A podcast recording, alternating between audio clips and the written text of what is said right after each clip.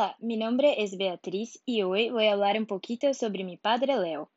Él tiene 51 años, es brasileño y lo odia cuando lo llaman Leonardo, porque tu nombre es solo Leo. Él es bajo, un poco gordito, fuerte y eres calvo.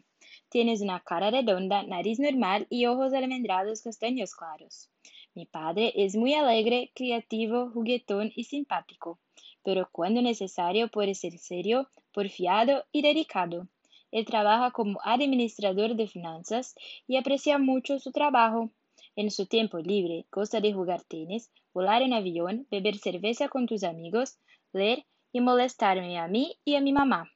En esta foto de él, que le has puesto tus lentes favoritas y una camiseta gris con una impresión de avión, acredito que pueden ver su esencia. Es esto. Gracias por pasar el tiempo conmigo en este podcast. Aprecio mucho. Hasta.